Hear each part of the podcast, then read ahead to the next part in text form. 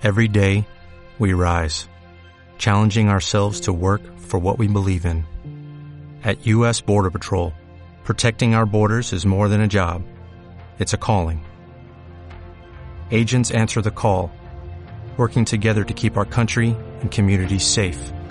If you're ready for a new mission, join U.S. Border Patrol and go beyond. Learn more at cbp.gov/careers. Are you listening? Damn. Uh. Yeah. Uh. Hola a todos y bienvenidos a vuestro podcast de opinión de la mejor liga de baloncesto del mundo con Massive NBA, la nueva forma de escuchar NBA y de pasar un buen rato. Soy Vico y en el episodio de hoy vamos a darle caña al capítulo número, sección, eh, número 6 perdón, de la sección Big O Time. En este tipo de episodios ya sabéis que hacemos un repaso de la actualidad en la NBA en la última semana. Y hoy, después de mucho tiempo, vamos a hacer un podcast conjunto con nuestro hombre John Ball. ¿Qué tienes que decir? Pues chicos, hey chicos, ¿qué pasa? Aquí vuestro hombre John Ball y contento de hacer un, un, programa con Oscar. La verdad es que tenía ganas ya de hacerlo. Hemos arreglado unos, unos, problemas técnicos y ahora estamos a fuego. Eso es. Esperemos que el audio se escuche bien, pero yo creo que hemos estado probando y creo que se escucha de puta madre, la verdad. Eso, y... Oscar. eso es, eso es. Es que, tío, estoy contigo y me, me sulfuro, tío, me, me emociono. Te, te la locura, ¿no? Me emociono, me transmites nada, nada. Con lo bueno, la buena persona que soy yo, y nada, me das por el mal camino. Bueno, venga, tío. Y nada, antes de empezar, que siempre se me olvida la verdad, vamos a hacer un poquito de publicidad. Bueno, si deseáis apoyar el programa, lo podéis hacer de varias formas, os lo sabéis de memoria. En iBox con un like o con un comentario, en iTunes con una reseña, nos podéis seguir en Instagram, en YouTube, en todas las redes sociales, en Twitter también, y pues eso, que nos gusta mucho interactuar con vosotros. Y bueno, pues... Ah, una, cosa, una cosa más, chicos. A partir de ahora todos los episodios de Massive NBA los vamos a subir a YouTube también, así que si queréis escucharlo por más facilidad por ahí también, por ahí los tenéis. Y así nos ganamos alguna visitilla que otra también, que siempre ayuda. Si veis los capítulos de Ben y de, y de Len. Eso es, de Len y Ben. Pobres hombres. Bueno, pues... Respeto. Eso es. ¿Todo claro? Pues comenzamos.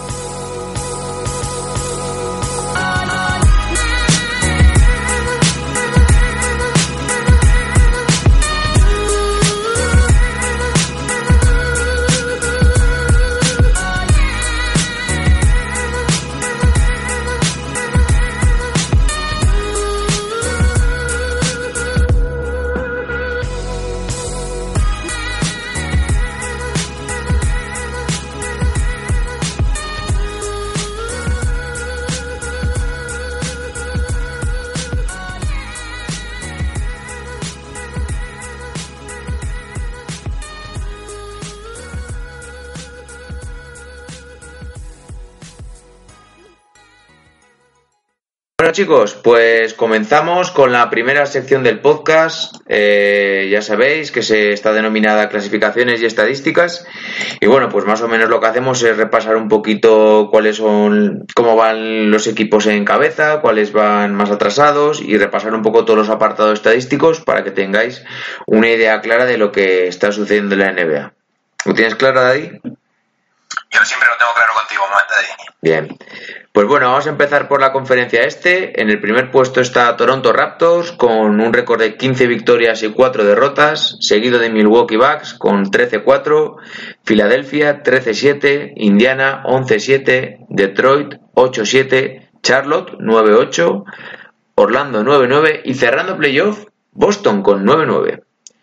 Siguen fuera de playoff como siempre Washington y que está en puesto número 10 y también es un poquito igual reseñable en Miami, que suele ser un equipo bastante peleón, eh, pues está bastante alejado de playoff. ¿Qué destacarías un poquito? ¿Algo que te llame la atención? Pues sí, me llama bastante la atención que, que Milwaukee siga estando tan arriba, mm. pero no me llama la atención para mal, sino me llama la atención de que me gusta que Baden-Holzer mantenga esta racha, porque hay otro equipo en la conferencia oeste que todos pensábamos que iba a ir mucho mejor y no está no está funcionando como todos pensábamos, que son los Nuggets, que luego hablaremos. Entonces me alegra en ese sentido de, de ver esta sorpresa que se mantiene durante ya seis semanas, ¿no? Sí, sí, o sea, van desde el, es que han empezado muy bien y se han mantenido, solo han perdido cuatro partidos y están jugando muy bien. ¿Te acuerdas al principio de temporada cuando yo metí a Milwaukee muy arriba y tú te reías de Brook López? Hombre, pero es que de Brook López ha sido, por eso me gustaba del Honser, tío, porque él es un, entrenador que te saca algo de la manga, una nueva forma de jugar, y es lo que ha hecho con Brook López, que ahora no sé si se tira, no sé si se tira siete, tiros, siete triples por partido. Y viene, además. Eso es lo que necesita un equipo. Y metiendo, y ¿eh? Entrenadores que tengan ideas. Metiendo, metiendo, además. Bien, pues a mí también, la verdad, eh, me sigue. Yo esperaba este, igual no tanto, pero esperaba un gran nivel de Milwaukee. Lo que no esperaba es un nivel tan alto de Toronto, así de, de, buenas a primeras, y sobre todo Boston. Me extraña verlo tan mal. O sea, creo que eso es a todo el mundo, ¿no? Yo, Daddy, ya te dije que Toronto es mi número, iba a ser mi número uno. Sí. y vamos, pero, no darle más en el clavo. Pero tan desde el principio lo esperabas. Sí, sí. Es que ha sido la adaptación perfecta al nuevo entrenador, a Kawhi, que es la nueva estrella. Sí, sí. Yo es que ya veía venir lo de Kawhi Leonard, como ya, habré, ya habréis oído en bastantes capítulos, y con Kawhi Leonard todo funciona. Y además ahora, eh, he de decir una primicia para los que no sepáis, que el entrenador Nick Nurse está pensando en poner a Pascal Siakam de uno. ¿De uno? De uno. que es básicamente lo que yo estoy intentando hacer, que yo estoy intentando que hagan los putos Detroit Pistons con Blake Griffin. Pero bueno, está funcionando muy bien Lowry, ¿eh? la verdad, está siendo el máximo asistente. Sí, pero yo creo que lo que deberían hacer y lo que van a hacer, porque no me extrañaría nada que lo hiciera Nick siendo el, el, el hombre que, tan, tan genial que es ofensivamente, en poner a Kyle Lowry de forma a, a jugar como Stephen Curry tirando triples. Sí. Que eso es lo que de verdad, ahí sí que lo vería bastante bien. Puede ser, ya iremos viendo. Bueno, vamos a pasar a la conferencia oeste. Primer puesto Memphis Grizzlies, ¿quién lo diría? 12-5. Es que, es que es que me duele verlo, ¿eh? te, lo digo de verdad, lo siento, pero me duele ver a Memphis. A mí me duele, tío, a mí me gusta. Uf. Hombre, es, es fuerte verlo porque no está ni Houston ni Golden State claro. Warriors, pero hey, igual tenemos que meterle un shout out a nuestro nuevo suscriptor, que a ver si lo encuentro aquí, que lo teníamos aquí, a Javier Domenech, que había apostado por Memphis y nos lo ha comentado en un comentario. Vaya, vaya ojito, ¿eh? De, sí, sí, la verdad que sí. Se la, eh, buen ojo. Segundo puesto Portland, 12-6. Tercero Clippers, 11-6. Oklahoma, 11-6. Golden State Warriors, 12-7. Denver, 11-7. Lakers, 10-7. Y Houston, 9-7, cerrando playoff. Se quedan fuera de playoff Nueva Orleans, San Antonio, Utah y Minnesota, así de, lo, de los equipos que se presuponían que iban a estar dentro. Yo sigo pensando que Memphis y Clippers se van a quedar de ahí. Y es que luego no tengo muy claro quiénes, quiénes son los que van a entrar. A ver, yo creo que mmm, Nueva Orleans acabará entrando. Y es que Utah y Minnesota están ante penúltimo y penúltimo. Yo, es que... Pico, eh, decirte que no veo mucho a Clippers bajando porque el sistema defensivo que tienen es increíble y su rookie es el que sale de titular ahora. Tiene un nombre largo que siempre lo voy a, no quiero liarla. Shai Gilius Alexander. Quiero, quiero Gilius Alexander. Está haciendo bien, ¿eh? Madre mía. No sé, yo creo que Doc Rivers sabe lo que, estamos, lo que está haciendo y sobre todo tiene una estrella masiva en el, en, en el banquillo que es, eh, que es Harrell. Y Lou Williams. Este yo no le veo saliendo. Me, me, costaría mucho. Es que, por ejemplo. Bueno, no hables. Escúchame, a, escúchame. A, no hables de los Clippers que vamos a hablar luego de ellos. Luego no extendemos más, que, que lo vamos a meter okay. en lo bueno de la semana. Pero solamente una cosa: del puesto 1 al 14 hay solo 5 partidos, ¿eh? Es que. Del puesto 1 al 14. Que no es nada, están en un pañuelo. Yo creo que van a estar así todo, un poquito todo el año. Así como en la, en la, conferencia este es más claro que hay un cambio, hay un, un boquete de partidos sí. en la oeste va a ser. Yo te digo una cosa, yo creo que del puesto 3 al 12 va a estar muy repartido. Va a haber posibilidades de playoff para todos. Como el año pasado realmente. O sea que. Pero el año pasado no fue tan masivo, ¿eh? Bueno, creo que del puesto 3 de Portland al noveno había tres partidos. O sea, o al décimo, algo así era. Yo creo que era hasta el octavo, pero luego había un par de equipos que se... Clippers estaba ahí que estuvo a punto de entrar y ya está, pero solo había uno. Hmm. bueno, pues vamos a comentar. Sí, dime. Nada, que tienes razón, que es decirte eso, nada. Yo espero que Houston suba rápidamente y lo demás es una tómbola.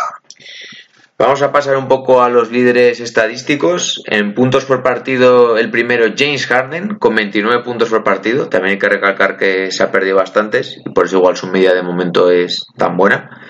Aunque bueno, no nos extraña que ronde esas cifras. Segundo, LeBron James 28,9, Kemba Walker 28,8, del que luego hablaremos. Joel Embiid 28,1 y Kevin Durant 27,2. Bueno, no hay nadie extraño en este top 5, ¿verdad? Hombre, a mí, si te digo la verdad, me extraña un poquito que esté LeBron James. Sí, que anote tanto, sí. Pero era necesario porque si no. Si no ese es el problema, que es que no debería estar ahí y si está ahí casi es un mal síntoma, pero bueno. En rebotes, primero Andy Drummond con 15,9, Hassan Whiteside con 14,9, DeAndre Jordan 13,6, Joel Embiid 13,4 y Rudy Gobert 12,9. Pues los habituales, ¿no? Yo creo que esto no va a cambiar en, dos tres años, así lo digo. Sí, la verdad. Asistencias, del que hablábamos antes. Primero Kyle Lowry, 10,5. Drew Holiday, 9,3. Trey Young, 8,1, que es lo mejor que está haciendo. John Wall, tu amigo, 7,9. Y Ben Simmons, 7,7. ¿Qué ibas a decir de Trey Young? Yo voy a decirte una cosa así un hot take que tengo para vosotros. Yo creo que Trey Young ahora mismo para mí pinta más para Estrellón que para Bast. Así os lo digo. A mí la verdad me, ha sorprendido la toma mucho. de decisiones que tiene es muy buena, ¿eh? Pero muy, buena. en porcentaje de triples está horrible últimamente. ¿eh? Eh, vale, eso es, vale, los triples entran y no, o no entran. Sí, ¿vale? sí. Y tampoco es que tenga que sea que te asco verlo. O sea, es algo, bueno, vale, Sí. ahora no están entrando, pero bien. Pero es que luego a la hora de, de tomar decisiones en el campo, hay veces que él decide que no tiene que anotar tanto, hay veces que da más valores a otras personas, sabe identificar bien a los jugadores que tienen que tirar. Y eso a mí me ha demostrado bastante, ¿eh? La verdad es que me quito el sombrero con Trey Young. Yo la verdad, a mí, a mí me ha sorprendido y tiene madera, ¿eh? o sea, para ser un jugador muy importante en la liga. Y otra cosa más que me alegra de él, que no está haciendo ningún tipo de... O sea, no escuchamos ninguna cosa de él que no sea del, del, de la pista, ¿sabes? Sí, la verdad que sí. La Esto que ah, está manejando bien la situación, la verdad. sí. Bien, en tapones, primero Whiteside, 3,1, segundo Anthony Davis, 2,9, tercero Miles Turner, 2,6, cuarto Jabal Magui, 2,6 y quinto Joel Embiid, 2,1. A mí me sigue sorprendiendo lo de Magui, pero bueno, con un tío que tiene tanta envergadura y si está un poquito implicado, pues va, va a poner muchos pinchos, ¿no? Uh, Jamal McGee desde hoy y probablemente desde hace un par de semanas ya creo que tiene buena pinta para ser el jugador más mejorado. Lo que pasa que tienes otros jugadores que van a estar por encima tuyo, como sobre todo Zach Lavin. Sí, sí. Entonces, bueno, Si no se hubiese Pero- lesionado Lever, también era un candidato.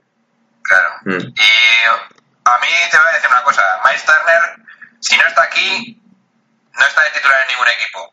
Quiero decir, si lo hace- o como no siga haciendo bien esto bien de tapones, a mí es un jugador que cada vez me está dando más, más asco, te voy a decir Bueno. la verdad. Indiana lo está haciendo bien. Yo la verdad que tampoco estoy siguiendo mucho a Indiana, simplemente veo, he visto algún resumen y estadísticas y es que no es un equipo muy sólido, o sea, y en playoff va a dar, yo, creo- yo creo que este año pueden subir un poquito el nivel dependiendo si tienen un, en la primera ronda un cruce un poquito amable, no como el año pasado que te va y te toca LeBron.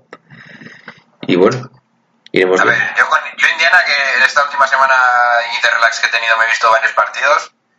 Yo hay una cosa que, no, que sigo sin entender porque te quería soltar este dato, ya que no soy una persona que suelte muchos datos, pero el jodido eh, Sabonis, Sí, yo no me sí. puedo explicar Está cómo de sigue 10. siendo suplente.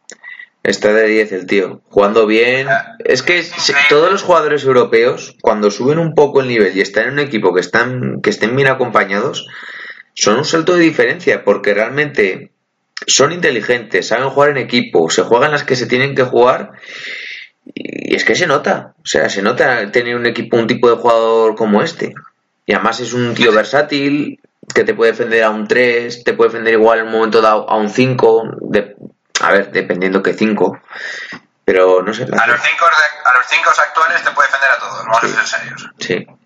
Y por ejemplo, en, cosa. Euroliga no era un tío que destacase mucho. También llegó muy joven a Euroliga, pero luego pasó por la universidad y lo hizo bien. Mira, te voy a decir una cosa que no hace falta mucho explicarlo, pero para que la gente lo tenga un poco en la cabeza. El impacto estimado de un jugador, que es básicamente cómo, cómo influye en el partido cuando entra al campo, está en el top 4. Sí, sí. Está acompañado de LeBron James, de Giannis Antetokounmpo y Joel Embiid. Esos son los tres jugadores que están por encima de él, de toda la NBA. La verdad que sí. Yo te digo una cosa, yo te digo una cosa, Vico. Yo si fuera un GM, que ya sabes que lo soy un poco, eh, yo me marcaría un James Harden en el año 2011, creo, Buh. y sería Houston y diría, a tomar por culo. Dame lo que quieras, pero dame a, eh, toma lo que quieras, pero dame a Sabonis. Así te lo digo. Y le pondría a jugar como Draymond Green. Ahí puedes construir lo que quieras. Veremos. Veremos qué idea tiene él, qué idea tiene la franquicia. Bueno, vamos a continuar, que si no, nos va a quedar esto. En robos, liderando, pues James Harden, 2,5. Segundo, Chris Paul, 2,4. eh, Paul George, 2,4. Jimmy Balder, 2,2. Y Robert Covington, 2,1. Pues un poco también la gente que estaba la temporada pasada. No hay mucho. algo que te sorprenda. Hombre, ¿cuándo vamos a hablar del elefante en, en el room, no? Porque ¿qué hace James Harden top 1 en, en, en robos? James Harden siempre estaba en top 5, ¿eh? solía estar. Sí, pero... Rondando unas- unos dos robos por partido, siempre te- solía pero tener. ¿Sabes qué tipo de robos? Hombre, sí, pero no son no son tan efectivos ni tan decisivos como, como los que hacen, por ejemplo, pues Chris Paul, que es un jugador defensivamente bastante bueno, o Jimmy Balder, o Covington, o Paul George. Pero siempre está ahí. El, jodido James Harden lo que hace es dejar pasar al, al atacante, mete la mano por detrás y robo. Es el robo que hace. Así te lo digo. qué, pes- qué pesadilla de jugador. Menos mal que es, muy, que es buenísimo, ¿eh? pero madre mía. Bien, y también vamos a comentar un poquito eh, equipos que están en racha positiva. Por ejemplo, en el este tenemos a Toronto, que de los últimos 10 partidos ha ganado 7. Filadelfia, que de los últimos 10 ha ganado 7. Y están invictos como locales, con un 10-0. Y a Orlando, que lo mismo también, de los últimos 10 partidos ha ganado 7. Y en el oeste, te los digo y ahora te dejo que comentes. Tenemos a Oklahoma con un 8-2 en los últimos 10 partidos, Lakers con un 8-2 también, eh, Houston con un 8-2, Memphis 7-3 y Clippers 7-3. ¿Algo destacable? Hombre, yo he de decir que Dallas ha ganado 6 de los últimos 10. Sí, no los he metido porque en el oeste había muchos en racha y es que si no, Sí. parece que me Dallas- Dallas ha mejorado. Sí, además que yo en estos partidos que me he visto así en plan explosión, me he visto varios de Dallas porque tenía ganas un poco de ver más a Doncic. Es que mola ver a Dallas aparte, ¿eh? Mm. Sí, claro. Y hay dos cosas que me sorprenden. La, la primera, masiva, que ya uno, a uno, si lo puede hacer él, lo puede hacer cualquiera. De Andre Jordan, el porcentaje de tiros libres a mí me parece increíble, la mecánica me parece increíble ya. Yo no sé cómo, qué, qué chorra ha pasado. Luego tengo algo que decir sobre eso. Pero luego, lo dejo para luego. De justo eso, de la mecánica de los pivots. Y la segunda razón, y la segunda cosa que me sorprende es que, ¿cómo ha conseguido Doncic que casi, pues yo qué sé, el 90% de los ataques pasen por él? Mm, Las, las jugadas, ya sea para definir o para montarlas. Sí. ¿Y cómo ha hecho que Carlisle confíe tanto en él como para decirle a varios jugadores, oye, que no... Realmente, yo- Yo creo que es mérito de, de Carlisle, porque Doncic era el mismo tipo de jugador en Euroliga y pues Carlisle ha, ha dicho, tengo a este tío que juega así, le voy a intentar cambiar para que juegue peor, cuando tampoco tengo un generador claro, claro y bueno, que, que lo haga él y, y no tengo ninguna presión este año, claro. O sea, que los demás se dediquen a su, pues Dennis Smith a anotar, Garson Barnes a anotar, de Andre Jordan a defender y a hacer mates y, y ya está. pues sí, tío, la verdad es que está bien, sí. Vale, pues si te parece, vamos a hacer un pequeño descansito, vemos un traguito de agua y pasamos a la segunda sección de resúmenes de la actualidad NBA. ¿Cómo lo ves? Pues me parece increíble. Let's go. Bueno, hasta ahora.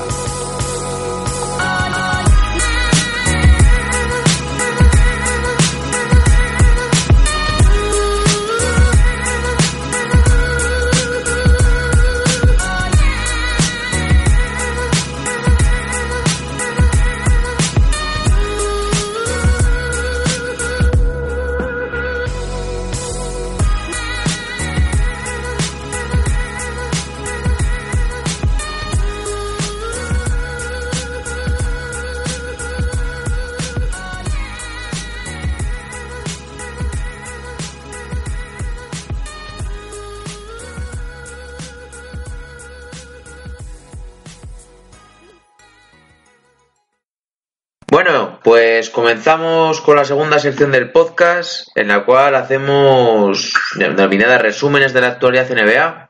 Ya sabéis que está dividida en varias secciones, lo mejor de la semana, lo peor, los rookies, noticias, polémica y la reflexión semanal, para que penséis un poquito.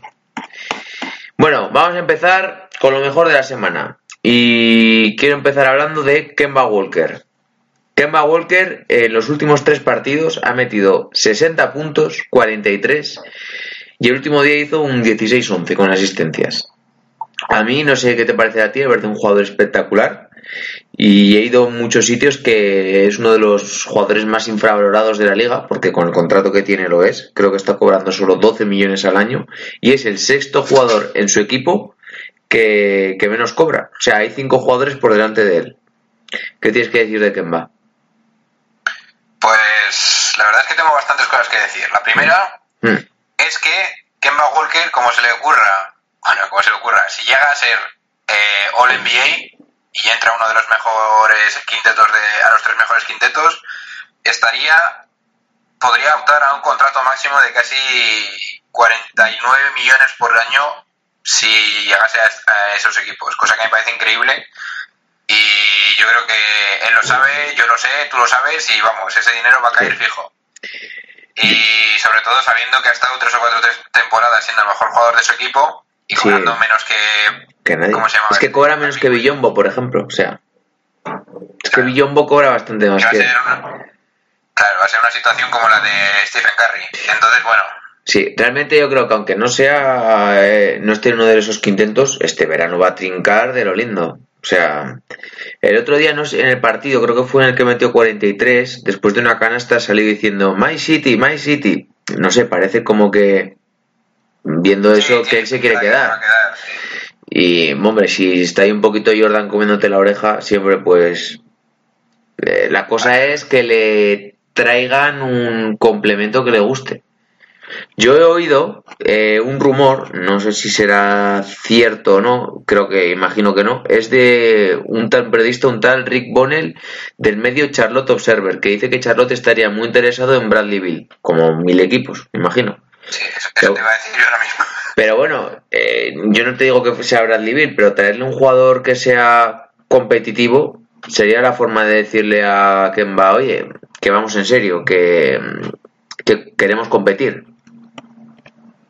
O por el contrario, que se vaya a otro equipo, porque también se especulaba mucho con Pelicans. Imagínate una pareja que va Walker Anthony Davis. Sí, a ver, eh, el problema que tienen en cuanto a equipo, Charlotte Hornets, es que creo que están pagando casi tasa de lujo, lo voy a mirar ahora seguro, pero vamos. Eh, el problema es que tienes a dos o tres jugadores que parecen muy interesantes, como pueden ser. Eh, ¿Cómo se llama este? Malik, Monk, sí. Jeremy Lamb me gusta mucho. O sea, no defiende nada, no defiende nada, pero tiene una clase y una facilidad para meter puntos. Espectacular. ¿Cómo se llama este, este rookie, maldita sea? Que hablo todos los días de él y se me va a el nombre hoy. Lo 10. Ah, sí, eh, Bridges. Mike, eh, ese, Bridges, joder. Ah, tiene, Bridges. Tiene buenos, buenos muelles. Lo que le tienes que hacer creer a, a, Kimba es que estos, sobre todo Malik Monk y Bridges, van a funcionar bien en el futuro y que necesitas un poquito más de transición. Sobre todo porque tienes que, que te tienes que quitar los contratos de Batum y de Marvin Williams. Sí, y de Villombo. Porque, estarán ya por acabarse y tienen que expirar, básicamente. Entonces nadie te los va a cambiar y te tienes que comer el contrato. Entonces, claro, tienes que convencer a Kemba Walker de que te tienes que esperar un añito o dos. Mira, te lo voy a hilar esto. si fuera, si fuera Charlotte, le daría todo lo que él quiera y así te aseguras que por lo menos tres años tienes para construir la franquicia alrededor de él. Te voy a dar un dato. Desde el 2011, que, eligieron, que eligió Charlotte a Kemba Walker, que por cierto fue un número 9 del draft, pero ahí tuvieron un buen ojo, la verdad. Luego, en el 2012 eligieron, eh, vamos a narrar las elecciones de Charlotte. En el 2012 eligieron en el número 2 a, Kill Gridlich. Bueno, ya no sé ni cómo se pronuncia. claro, pero dejaron de elegir a gente como Bradley Bill, Lillard, Harrison Barnes, Drummond, Draymond Green, Fournier, que para mí me parecen todos mejores que él. Todos esos. Claro, no. No te digo pillar a, un, a Lilar, pero pillar a un Harrison Barnes que lo hizo muy bien en, a- en, en Warriors o a Drummond, o sea, o- no sé. En el Hombre, 2013, Gilchrist, sí, si la liga hubiese seguido como estaba yendo, en el cual tenías que tener a un jugador defensivo sí, y todo esto rollo Robertson, que en esa época los equipos tenían un jugador que aceptaban que no jugase bien ofensivamente y tenerlo solo para defender. Esa, esa era la época de Michael Pero- es lo que justifica su fichaje. joder, pero como número 2, sí, yo creo que siempre tienes que apostar por el talento, aunque sea para traspasarlo luego para lo que te interese. Sí, ¿no? Mira, en el 2013 eligieron en el número 4 eh, a Cody Zeller, que me parece un tío asqueroso, y dejaron de elegir a ¿Qué me gente. dices de Jeffrey Taylor? Sí, pero eso fue hace más, ¿no? En el No, 2000 Jeffrey Taylor. No, fue la segunda elección, que simplemente quería nombrarle. Ah, sí, sí. Jeffrey Taylor para el Madrid va. En el Madrid juega muy bien, ¿eh? Pero para, para NBA no vale. Eso no. Pero es que ese año dejaron de elegir a Cadwell Pope, a Ernest Noel, a CJ McCollum, Steven Adams, Antetokounmpo, Olinich, Schroeder, Gobert, eh, Tim Hardaway Jr., Mason Plumlee, todos jugadores que son mejores que ese. No te digo Anteto- joder, Antetokounmpo, que Antetokounmpo fue el número 14, algo así, estuvo bastante atrás. Pero es que hay gente también mejor. En el 2014 también eligieron en el puesto 9 a Noah Bonley. Y dejaron de elegir a Alfred Payton, Darío Saric, Chach Lavin, Yusuf Nurkic, Gary Harris, Rodney Hood, Capela, Bogdan Bogdanovic, Jokic. Y ya el año 2015 eligieron a Kaminsky y dejaron de elegirse a Devin Booker, a Rousier, a Winslow, Kelly Oubre, Portis, George Richardson. Es que tienes en cada de estas rondas a un grupo de 5 o 6 jugadores que son mejores, o sea, claramente. Bueno, y lo que más y lo que más eh, rabia da es que son jugadores que te podían haber cambiado la franquicia si lo, a- a- junto con Kemba Walker. Claro, claro. O sea, es que imagínate que en el 2012 eligen, yo qué sé, a Drummond. En el 2013 a Antetokounmpo. Sí, bueno, pero Ya, si ya. llegan a elegir Sí, no, no hubieran tenido elecciones, ele- elecciones tan altas, obviamente. O igual sí porque hubieran estado desarrollándose y no hubieran entrado en playoff. O hubieran quedado como ahora el octavo, el noveno, el décimo. No sé, y la cosa es que no han elegido bien. O sea, porque... Sí, no, está claro. Sí. Bueno, vamos a pasar... ¿Algo más que comentar de Kemba Walker? Pues nada, yo de Kemba Walker querría decir que. que joder. Espero que siga promediando lo que está promediando ahora para que trinque bien Sí. y, y ya está. Y porque otra cosa allí no sé yo así. Es que, vamos a ser sinceros, si tú te trajeras otra estrella como Bradley Bill, ¿dónde metes a Charlotte? Ya. No, no, sinceramente. Peleando ¿en qué por ventaja de campo en, en playoff. ¿En qué posición les metes? Yo es que no sé si les metería más alto del sexto, ¿sabes? Yo para pelear por un cuarto puesto sí. Pero tú, tienes a, a ver, a ver, pero tú sabes todo lo que tienes que ganar. Tienes que ganar a Pacers para entrar en cuartos. Sí, pero me parece que le daría que el nivel de se incrementaría y teniendo dos estrellas, no sé, yo lo vería bien. Te lo, te lo compro, pero, pero ya está, ¿sabes? Es que luego tienes que añadir otra estrella más si quieres hacer algo. Sí, o desarrollar algún jugador. A Bridges. Bridges yo creo que se va a desarrollar. Billy Hernán Gómez creo que se está, lo está haciendo bien. Tiene un contrato muy bajo, que igual te puedes quitar un pivot y jugar con él, de con él ¿sabes? Y ahorrar dinero, o sea, Yo, yo lo siento mucho y sé que está trabajando mucho, pero a mí Billy Hernán Gómez aún no me convence. Me parece bastante lento. joder, lento, ¿eh? A mí, a mí me gusta, ¿eh? Sí, no, a ver, que está bien. Que ahora que está tirando triples me, me convence un poquito más, pero es que yo creo que neces- necesitaría ser más rápido de lo que ya es. O sea, pero sustancialmente más rápido para seguir teniendo minutos en la liga. Estás jugando en Charlotte y estás jugando por delante de Kaminsky, ¿sabes? Eh. Bueno, vamos a darle un poco de caña, que si no nos va a quedar aquí de dos horas. vamos a hablar un poquito de Clippers. ¿Te quieres que se haga de dos horas? Hombre, no de dos horas, pero así por hacer algo más nuevo, ¿no? Sí. Vamos a hablar de Clippers.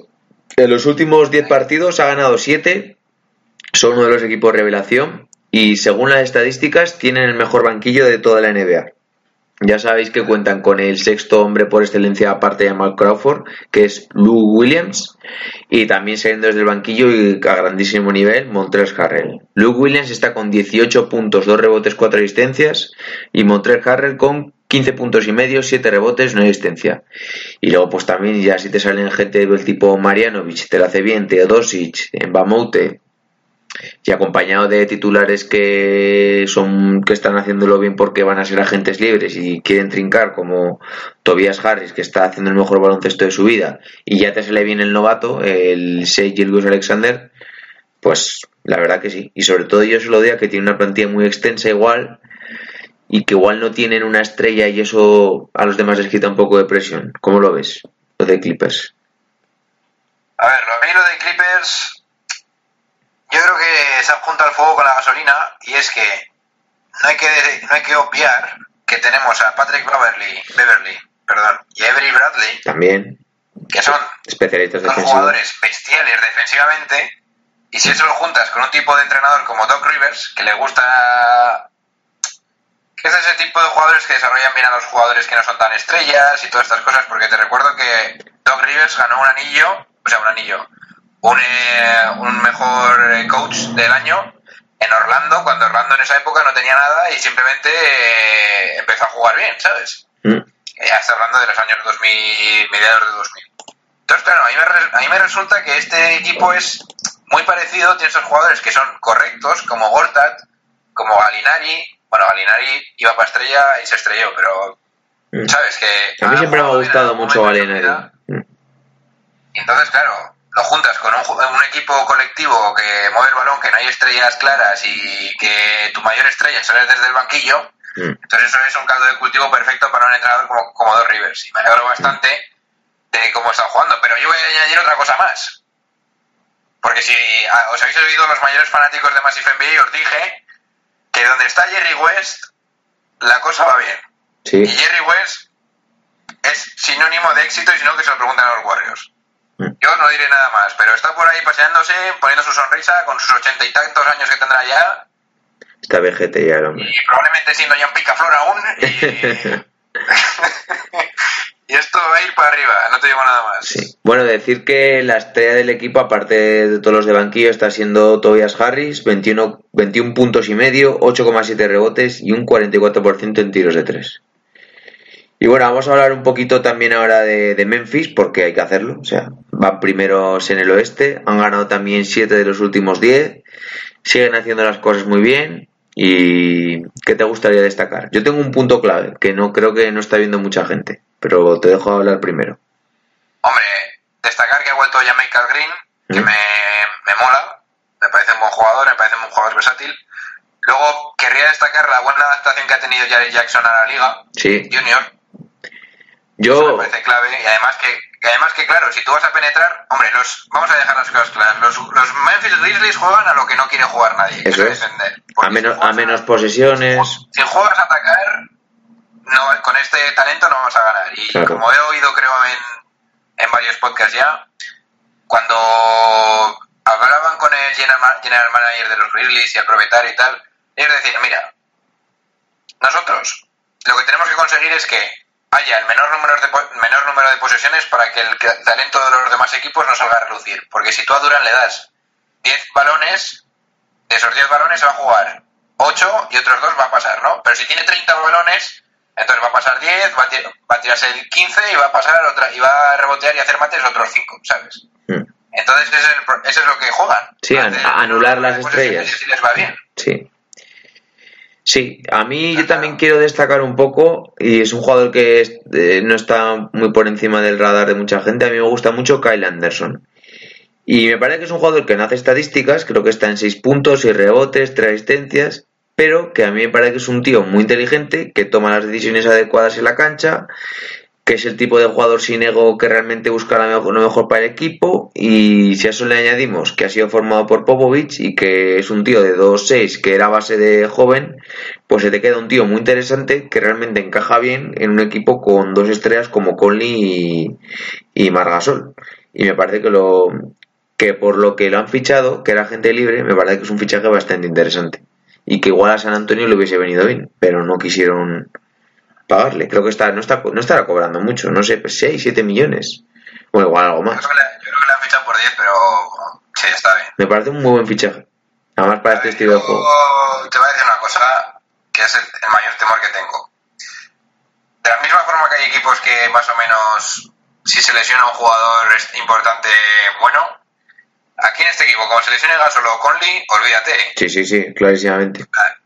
Vale, vale. Si, te, si te lesiona Harden, bueno, ¿me Sí. entiendes, no? Lo que quiero Sí, decir. sí. Algo So- vas a sobre todo Gasol, Gasol que es el, el faro en ataque y en defensa del equipo. O sea, es que Claro. juegan a lo que él marca el ritmo. Y yo creo que, por ejemplo, hablando de... Yo a Jokic le pediría que, que mejorase físicamente como lo mejoró Gasol en su día. Porque son jugadores de estilo parecido. Pues, o sea, me explico, son pivots grandes, con buena visión de juego, buena mano. O sea, creo que es el modelo que tiene que seguir. Porque el día que le metí el palito, luego creo que al día siguiente se cascó 40 puntos o un triple doble o algo así. Joder, ya te digo, chaval, vaya Sí. conversación Sí, riendo sí. de ti toda la mañana. bueno, tío, pues yo que sé, a ver, yo con Marc Gasol, destacar que tiene 33 años ya. Sí, o sea, sí. esto yo no, no sé, no sé, a ver, sí que es verdad que has tenido dos temporadas en las que no has jugado casi, Hmm. entonces bueno, pues no sé, ya a ver dónde va. A mí me cuesta creer que este equipo se vaya a mantener en playoffs. No, yo creo que no. Espero que no, te lo, lo siento mucho, ¿eh? pero espero que no. Porque creo que se va, si él, bueno, a ver, si se lo ganan, se lo ganan, pero creo que hay equipos que, que me gustaría que progresaran porque tienen a gente joven o a gente que en teoría tienen que dar el salto. Y a Memphis, es que no sé, no le tengo ningún cariño. Lo siento mucho por los seguidores de Memphis de Margasol, pero no. Hombre, a mí sí me gusta Memphis. La verdad es que, o sea, yo cuando creo que he visto dos partidos este año de Memphis, voy a ser sincero, pero eh, yo cuando quiero ver highlights y tal, es un equipo que, como parece tan tan tan poco atractivo, a la vez me gusta por, por ese sentido, ¿sabes? Sí, sí, por ir a la contra. Digo, joder, me gustaría ver, yo qué sé, un Golden State Warriors Grizzlies, pero Grizzlies con todo el arsenal, sin ningún problema. A ver qué pasa, ¿sabes? Sí. O sea, por ese tipo de cosas, yo me gustaría que siguiesen ahí en la liga, en la, en la pelea. No, destacaría, no, desta- no descartaría para nada que, que- O sea, si tú me dices dentro de poco, oye, que han quedado quintos en el oeste, te diría, oye, pues yo qué sé, pues vale. O sea, no me sorprendería mucho, ¿sabes? Y luego te los encontraría siempre yo y sería un equipo muy asqueroso, ¿eh? De jugar contra ellos. Eh, eh, Eso, eso es lo que yo quiero. Que Sí. venga aquí uno, eh, yo qué sé, Un Houston, sí, ahora unos sí. Nuggets, Sí. Nuggets, Memphis, y yo apuesto por Memphis, Memphis te lo digo ya, ¿eh? Hombre, yo también. Porque además están curtidos. Hay muchos jugadores de todavía de, de la época que jugaban playoff. Y bueno, First Team All Defense, te recuerdo, Sí, sí. de Tony Allen. Tony, Madre mía. vamos a hablar ya con esto finiquitamos lo mejor de la semana. Tenemos, tengo muchas más cosas, tenemos muchas más, pero es que si no. Vamos a hablar un poquito de, de Sixers. También han ganado 7 de los últimos 10 partidos. Eh. ¿eh? Dios mío, los Sixers, venga, sí. let's Sí, go. sí. Con nuestro amigo Jimmy Butler. Y sobre todo que pues se ha acoplado bien, yo creo. Y también me gustaría hablar mucho eh, de Joel Embiid, que me parece que está a un nivel tremendo. En los últimos partidos de esta semana ha metido 23, 33, 33 y 31 puntos. Está promediando 28,1 puntos, 13,4 rebotes, 3,6 asistencias, 2,2 tapones y está top 5 en clasificaciones NBA en puntos, rebotes y tapones. Para mí si los Sixers pegan un empujoncito y quedan segundos primeros, para mí este tío es MVP. Hombre, yo ya. O, lo he o te- dicho. o tendría muchas opciones de estar entre este- en la terna de los tres que vayan a ser MVP. Yo te voy a decir una cosa. Eh, bring the camera closer. Eh, Embiid, dentro de tres años, es el mejor jugador de la NBA, te lo digo ya. Sí, sí. Tiene un. Es que realmente, joder, lo ves que tan grande, tan fuerte. Y cuando quiere se mueve muy ágil. Tiene una manita de media distancia tremenda. Tiene un juego al poste tremendo. Cuando quiere te saca el defensor y te finta. Cuando quiere te pega duro y te mete hasta adentro. A mí, a mí me gusta. Y mira que me cae mal, ¿eh? Me cae muy mal. Pero, me, pero va, como jugador es, es buenísimo. O sea, buenísimo. A ver, yo te voy a decir una cosa. Yo, si no se lesiona, veo aquí que esto va a ser igual de dominancia que Shaquille O'Neal. Sí. O sea, es que me estoy volviendo así de loco. Es que yo, y creo que lo llevo diciendo, no, empecé- no yo lo llevo diciendo desde antes, del podcast. Yo el Embiid, para mí, evidentemente tengo que decir LeBron, Curry, Durant, pero para mí el siguiente es Embiid. A mí, por Y ejemplo, Giannis- hablando, hablando de, por ejemplo, sí, de- me parece que es bastante mejor que Antetokounmpo.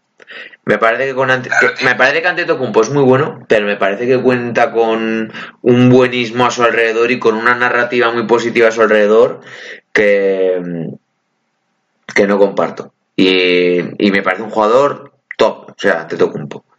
Pero A mí, a mí lo que se- lo que me, lo que de verdad me, me encanta de Joel Embiid a la hora de meterme como John Paul de GM es que te puedes jugar con él de Sí, sí. 5 Sí. y ningún 4. Que es lo que llevo diciendo desde que empecé con la sección de qué haría yo como John Paul de GM. Es que no necesitas 4. no. Lo siento por Saric y lo, lo siento por otros cuatro que hemos tenido, pero es que con Embiid ya te vale. Por eso Chandler es perfecto para este sistema. Claro, claro, macho. Es que estaba clarísimo. Sí. Y otra cosa te voy a decir más. Ahora, bring, eh, bring the Michael Grosser aquí. Eh, mi hombre Jimmy Butler no es que se haya adaptado a Filadelfia, es que Filadelfia se ha adaptado a él, Sí, básicamente, porque es que lo de jugarse todas las posiciones finales ya se le está yendo un poco de las manos, pero bueno, bien, las has metido, no te voy a decir nada. Bueno, el tapón del otro día Kemba es bueno. nice, nice, black, pero, pero este ha venido en plan, dadme las bolas, ¿sabes? Bueno, yo creo que se van a entender bien porque quieren currar todos. O sea, tienen buena ética de trabajo todos y no es como un poco en Minnesota que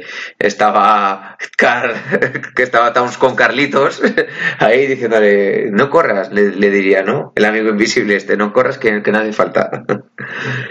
Pero Hombre, y sobre todo que teniendo a un jugador como Ben Simmons, que es una estrella, que no necesita anotar, Por pues las cosas van mejor. Pero claro, sí. yo te voy a decir una cosa. ¿Tú qué opinas del tema? ¿Tú crees que Filadelfia debe ganar el este? Yo creo que mínimo tienen que llegar a una final de a la final de conferencia. Eso es lo que les pido yo con el fichaje Jimmy Butler. Y luego ganar, es que está muy difícil este. ¿eh? Es que, vale, Boston ahora lo está haciendo mal, pero Boston te coge una eliminatoria y pff, ve y ganales. Y mira también Toronto el nivel que tiene y. Es que hay tres equipos Ah, que luego que, o que luego no te coja Milwaukee y empiecen a jugar muy muy bien en playoff, les empiecen a entrar todos los triples. Yo les pido que lleguen a la final porque tienen equipo para ello y, y deben hacerlo. Yo te voy a decir una cosa. Con el fichaje de Jimmy Butler, para mí, en cuanto a franquicia, no hay excusas. Sí, sí, tienes, ¿no? que ganar el, tienes que ganar el este. Así te lo digo, yo soy así. Tienes que ganar el este. Has fichado a Jimmy Butler, tienes que ganar el este. Dile a Ben Simmons que empiece a, a tirar. a, a tirar, porque esto es ya. Y como bien dice mi amigo y nuestro colaborador Samuels, la ventana de Filadelfia está abierta ahora. Sí. Es ahora, mañana, el año que viene y el siguiente. Y luego ya, ya tenemos a Jimmy Butler con tres años más y ya no, es- ya no estamos igual, ¿eh? Sí. Bueno, Daddy, vamos a pasar a lo peor de la semana, que aquí también hay para comentar bastante. Pues ya te digo. Quiero empezar hablando de nuestros amigos, los Golden State Warriors. Nunca pensé que hablaría tan a corto plazo de lo peor de los Warriors, porque, sobre todo con el comienzo tan bueno que tuvieron. Pero es que llevan cuatro derrotas consecutivas y la última victoria que tuvieron fue contra Atlanta y a poco no ganan. De los últimos 10 partidos han perdido 6 y ahora podemos comprobar que realmente lo que sucedió entre Damon Green y Durant, aparte bueno de la lesión de Curry, pues que ha afectado. O sea, esa discusión realmente ha afectado. Y no sé, yo no esperaba tantas derrotas seguidas después de un inicio tan bueno que han tenido. Y quizás una de las claves es que están tirando bastante mal de 3, que creo que tiene un 38%. Pero bueno, a ver, yo mi opinión y te dejo el micro. Imagino que esto ha sido un bache de la temporada y no tengo ninguna duda que volverán a ser una máquina de ganar partidos. ¿Tú qué opinas? Pues yo, vamos a ver, en términos generales, generales es lo mejor que le ha podido pasar a la NBA, en general. Sí, la verdad que sí. Si no era un poco aburrido a veces. Sí. Punto número dos, los Golden State Warriors se van a recuperar de esto. Esto Sí, es- eh, eh, es Si no, hay, que estar muy ciego para no ver eso, sí. Pero, a partir de hoy quiero decir un hot take A ver, y, y esto lo tengo que decir y me sale del pecho, como siempre digo. Vamos a ver. Para mí, a partir de hoy, no tengo, no admito ninguna discusión, y eso que yo he sido bastante crítico, pero hoy tengo, hoy lo está pensando en el trabajo y no hay, no hay, más, no hay más discusión para mí. Kevin Durant no puede ser ya considerado mejor que LeBron James en ningún momento. Mm. ¿Por qué? Eso lo hemos hablado muchas veces. Pero yo te voy a decir por qué.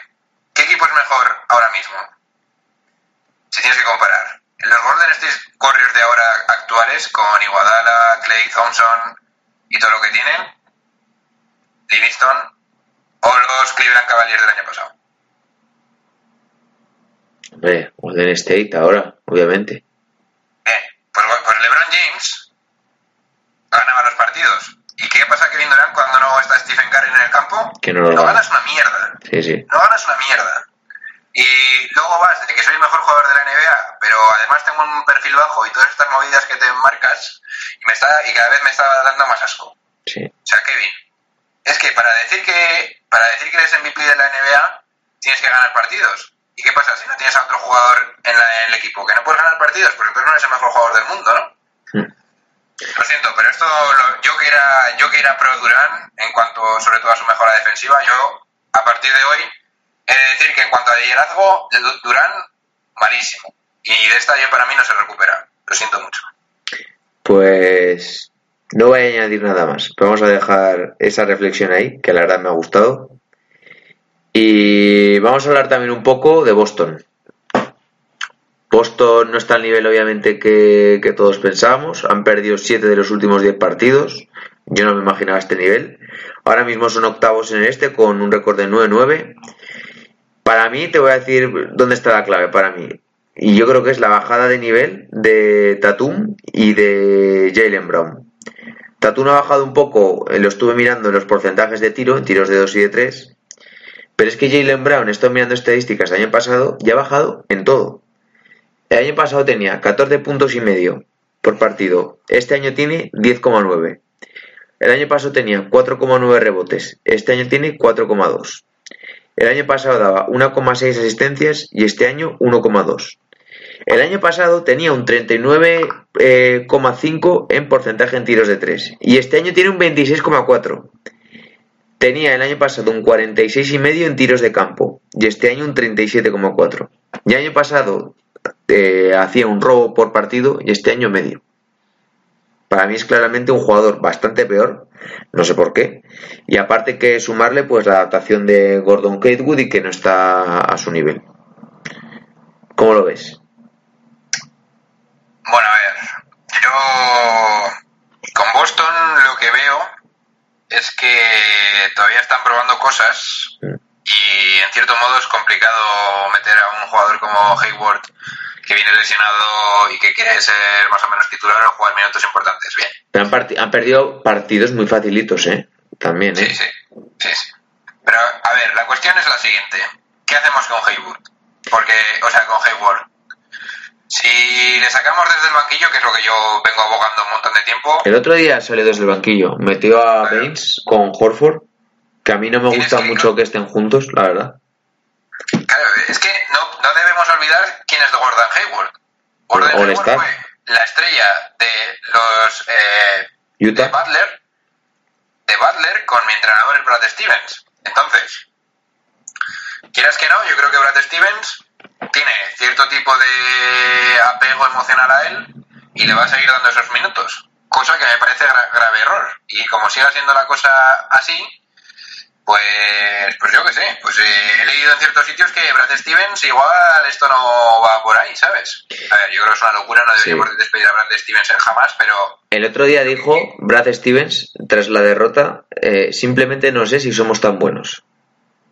claro, claro, pero es que lo que tienes que hacer como entrenador, que se supone que eres el que maneja los hilos y que eres el capitán de un barco, es darte cuenta de que Gordon Hayward no está para jugar 30 minutos o 25. A ver, yo creo que yo sí lo mantendría de titular, porque creo que le tienes que dar confianza y creo que al final irá cogiendo su nivel.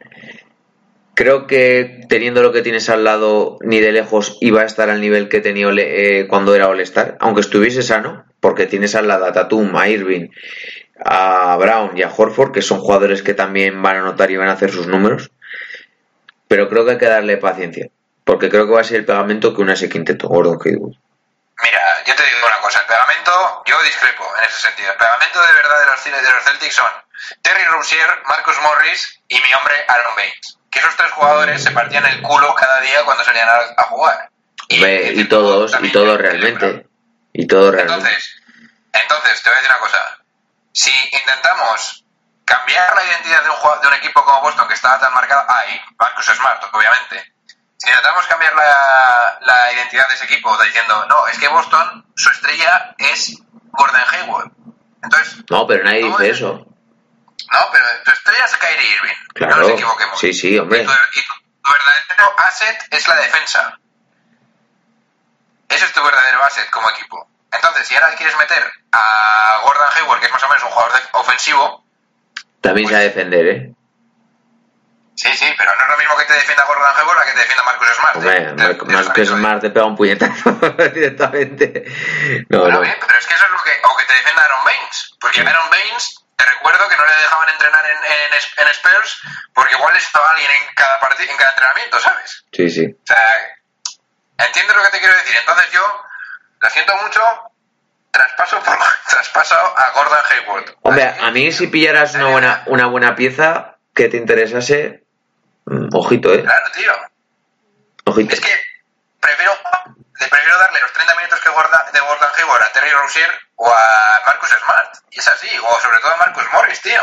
Mm. Y joder, y suena fuerte decirlo, pero es que es así, tío. Y ese tipo de, de attachment que tiene Gordon Hayward y su entrenador de Butler, Brad Stevens, pues va a perjudicar a la franquicia. Y yo lo vengo diciendo y ojalá no ocurra, pero Bueno. no me gusta lo que está pasando, tío. Veremos realmente al final lo que deciden, si deciden mantenerlo como titular, como suplente, si deciden por un traspaso y veremos a ver qué situación se queda.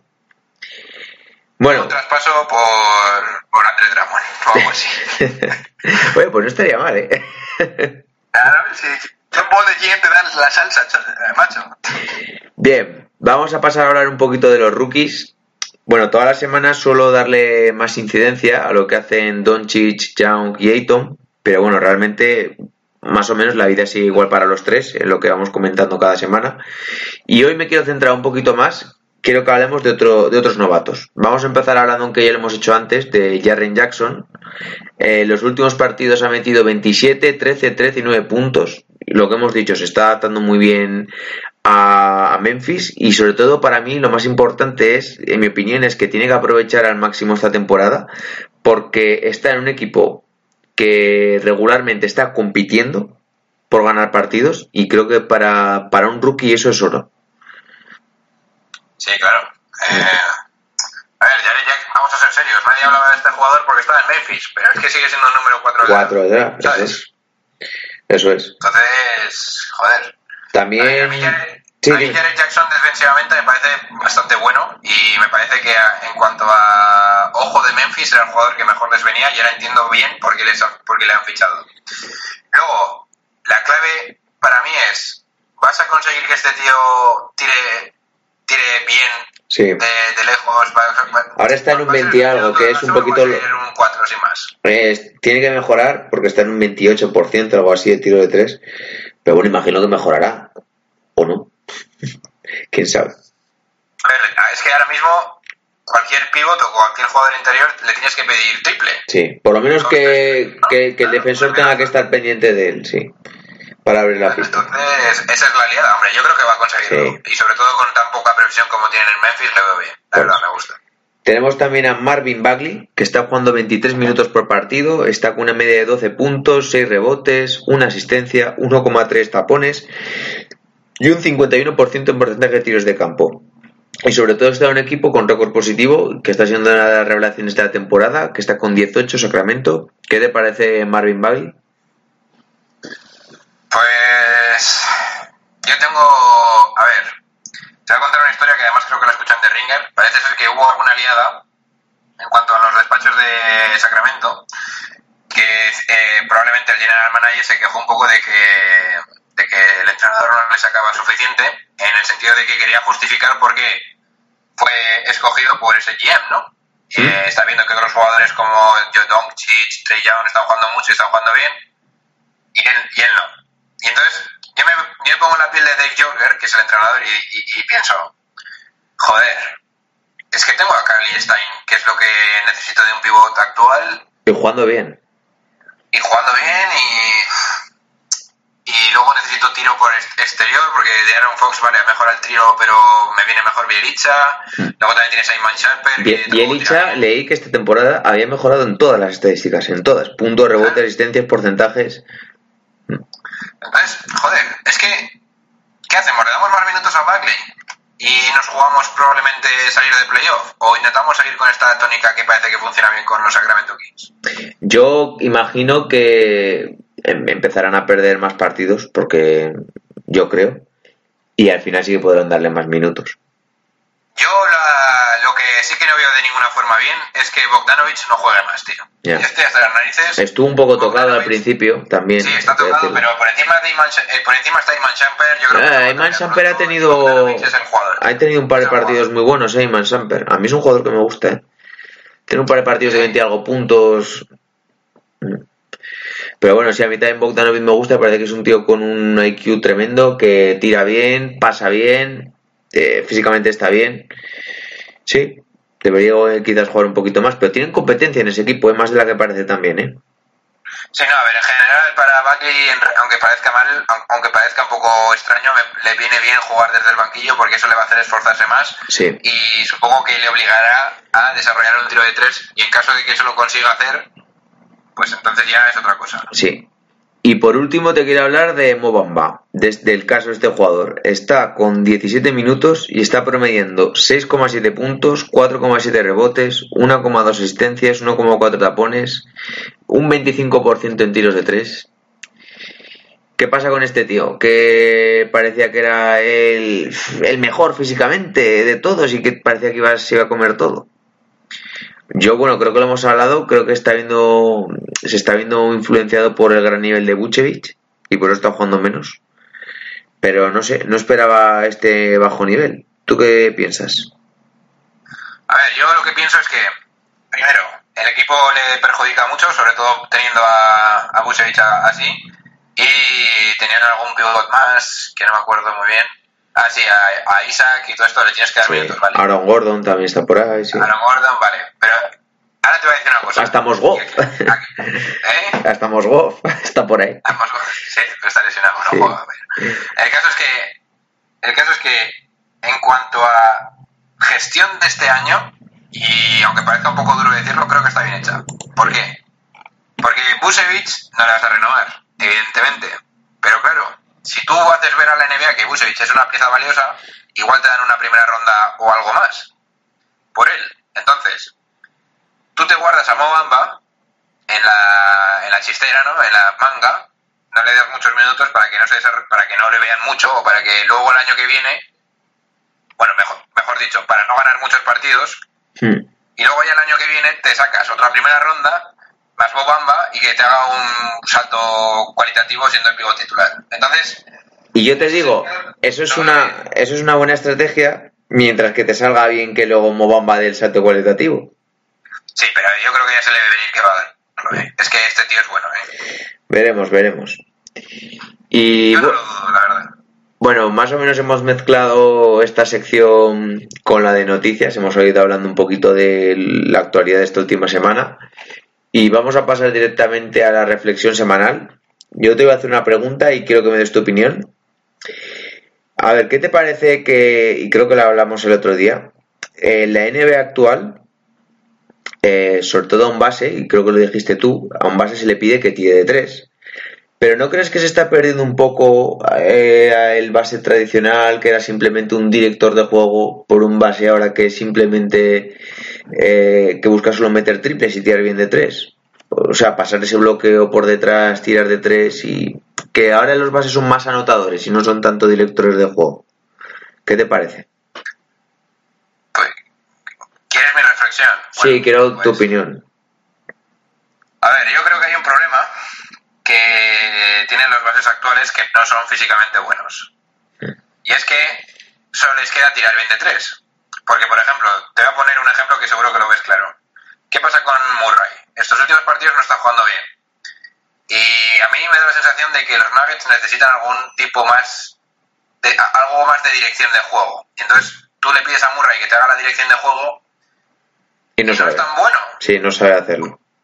No sabe hacerlo, pero... Mm. Porque al no ser físicamente bueno, como puede ser Ben Simmons, sí que te ves un poquito desbordado a la hora de eh, jugar- hacer jugadas, porque qui- quizás la- las entradas a canastas no son tan claras, no ves bien los pases, ¿sabes? Mm.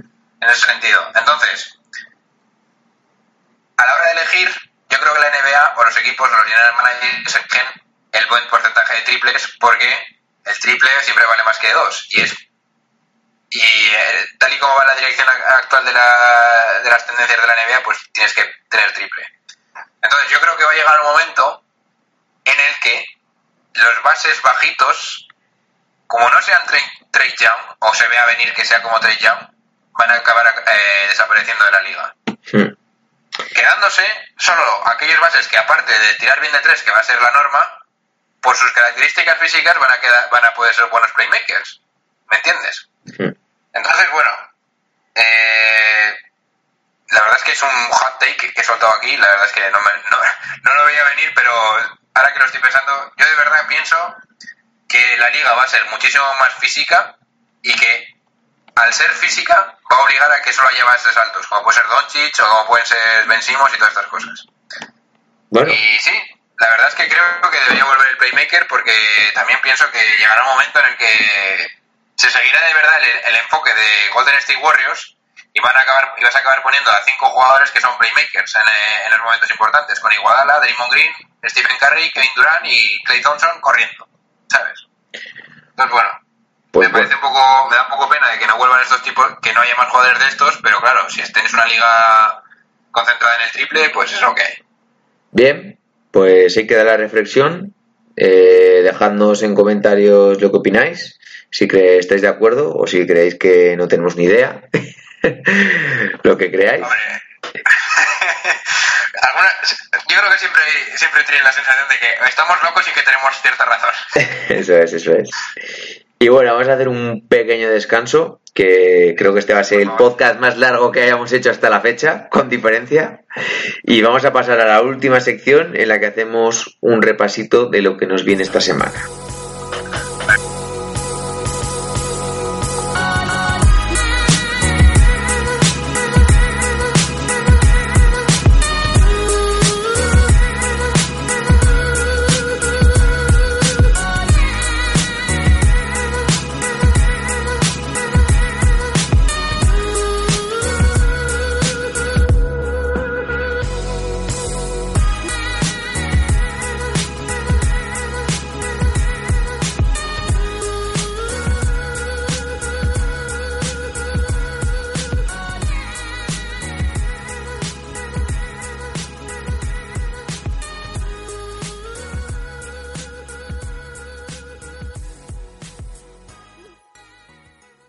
Bueno, pues comenzamos con la tercera y última sección en la que hacemos un repasito de lo que nos viene en esta nueva semana de NBA.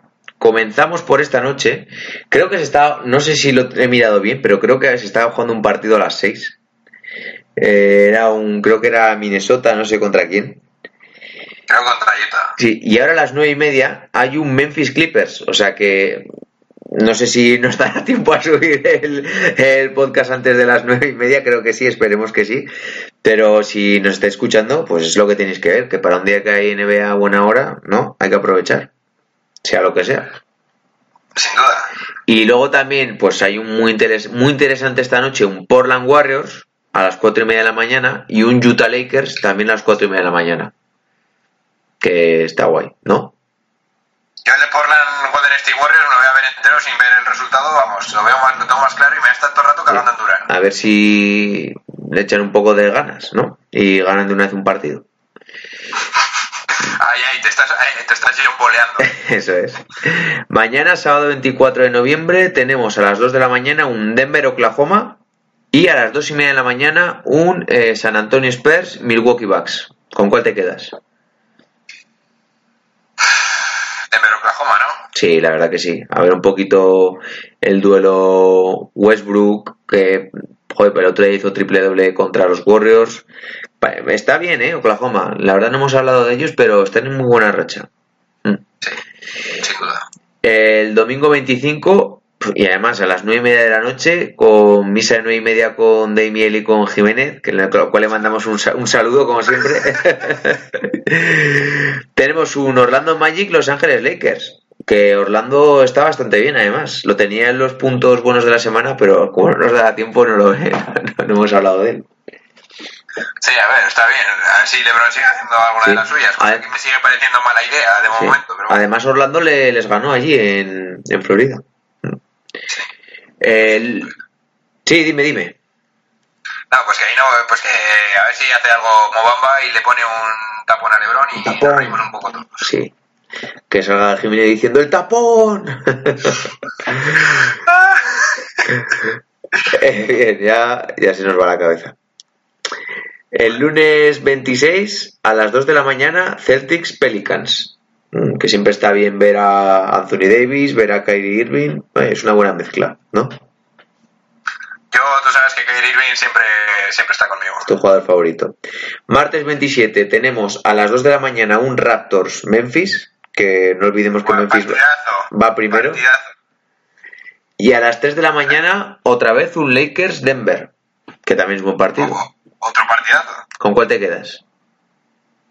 Hombre, pues yo te voy a decir una cosa y voy a ser aquí bastante tacañón y voy a quedar con el Memphis Raptors porque además yo también. el top uno de cada conferencia, ¿no? Eso es. Hasta la fecha sí, salvo que se diga lo contrario. El miércoles 28, eh, un duelo eh, regional entre tejanos. Dallas-Houston, que siempre está bien, oye, a las 2 de la mañana para siempre está en ver a, a Doncic. Y también esa misma hora tienes un Spurs-Minnesota. ¿En cuál te quedas? Ese no me lo veo ni de coña. el Dallas Houston a mí me mola más, ¿no? Porque además van a jugar a defender menos. Bueno, que últimamente Bueno, Houston está defendiendo mejor. hay que verlo siempre. Sí. Y ojo, el jueves de la semana que viene, el jueves 29 de noviembre, a las 2 de la mañana, Warriors Raptors. Buah. Partidazo, buah. Ese sí que es un partidazo y que, pues, de verdad, eh, ojalá le reviente la cabeza Eh, Kevin Durant, o sea, Kawhi Leonard a Kevin Durant porque Eh, en Toronto, ¿eh? El primer partido que juegan desde la final de conferencia. sí, lo que no sé si llegará Curry o, o- Oh, ¿Crees que estará Curry? pues. Por ahí andará. Porque decían que esto va a ir tranquilo. Sí, la verdad que tampoco tienen prisa. Ojo que igual, ojo que igual Warriors esta semana se planta con tres derrotas más y sale de puestos de playoff del oeste. Ojalá, tío. Es que me, gustaría tanto porque empezarían a darse cuenta de la mierda del líder que es Durant, tío. Yo igual ganarían 35 partidos seguidos, pero bueno. Va. Pero gracias a Stephen, claro. Sí, A sí. Stephen. Y bueno, hasta aquí llega el podcast de hoy. Eh, hemos batido un récord que hasta este momento creo que llevamos una hora y ocho minutos, pero la verdad se me ha hecho súper corto y es el problema que, que creo que hay. Porque siempre que A mí se me ha hecho hablamos... corto, a mí se me ha hecho corto, pero estoy cansado, ¿eh? Sí, estás cansadito. Necesitas un hidratarte, ¿no? Tomar, comer un poco. Eh, tranquilizarme, igual me hace un poquito de jogging. Eh, ¿Vas, a, ¿Vas a cenar? ¿O vas a merendar? En Francia Ya, ya... he metido, ya, he, buen- ya he metido un buen cachopo, así que igual no. ¿Cenas con el horario francés o sigues con el horario de España? Daddy, yo como a las 12 de la tarde y estoy a punto de suicidarme, no te digo más. Pues bien. Pues nada, eh, despedimos ya el podcast y os deseamos una feliz semana de NBA. Se despiden de vosotros vuestro hombre John Ball qué chicos, a tomar por saco. Buen fin de semana. y vuestro hombre Pico. Un saludo a todos.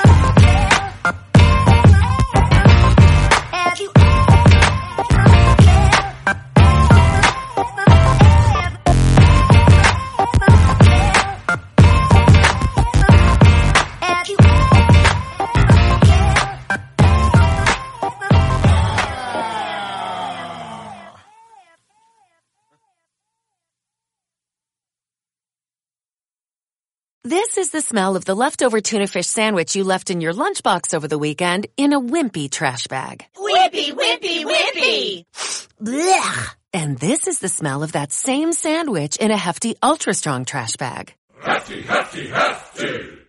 Ah, smell the difference? Hefty Ultra Strong has Arm & Hammer with continuous odor control, so no matter what's inside your trash, Hmm. You can stay one step ahead of Stinky. And for bigger jobs, try the superior strength of hefty, large black bags.